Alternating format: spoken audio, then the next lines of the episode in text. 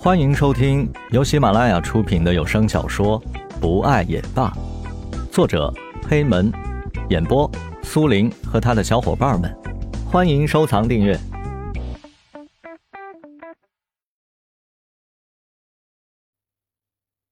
第四十四集，悠闲的日子又过了两天，黄道吉日终于到了。酒吧外。江雷招聘的经理和职员站在门外等候。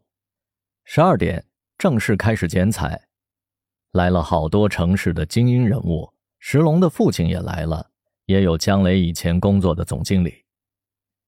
该老板讲话了，江雷说：“各位尊敬的领导，亲爱的来宾们，承蒙大家的抬爱，今天我们的酒吧正式开业了，欢迎大家来到这里参加我们的开业仪式。”这个酒吧是我石龙、田菊和蓝雨友情的见证。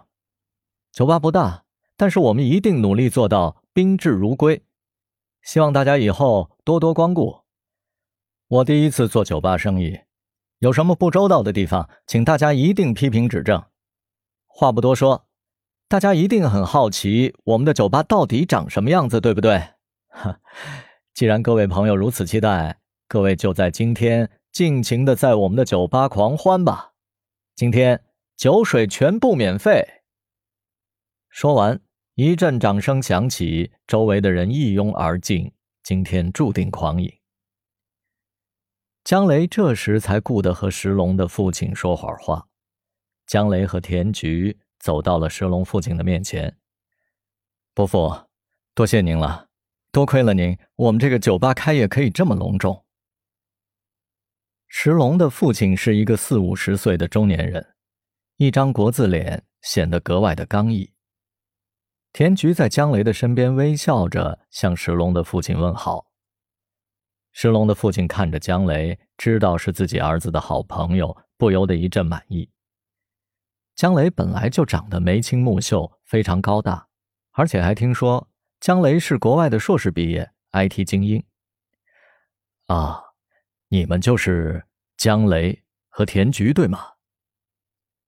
石龙的父亲一脸微笑的说道，那个样子像是江雷和田菊是自己的孩子一般。石龙也在父亲的后面不住的做着鬼脸。石龙的父亲回头看到石龙脸上的鬼脸，不由得有些生气，自己的这个儿子要事业没事业，要感情连个对象都没有，自己还得成天担心他不要闯祸，哈。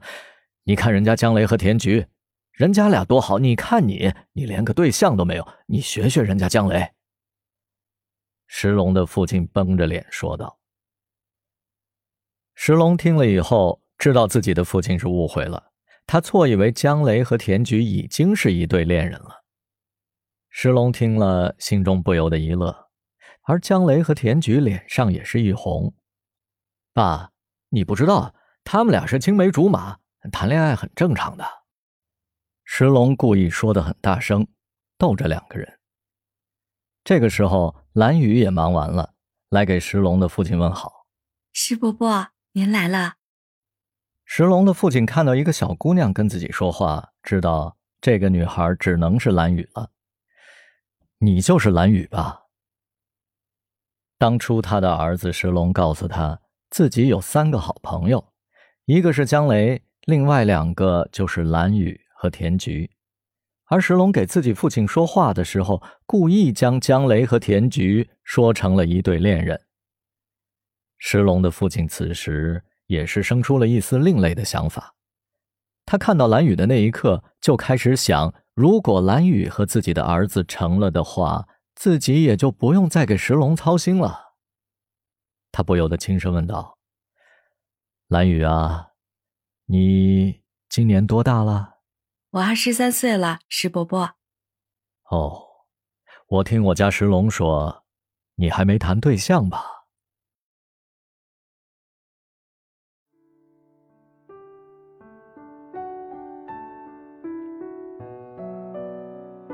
本集播讲完毕，感谢您的收听，我们下集再见。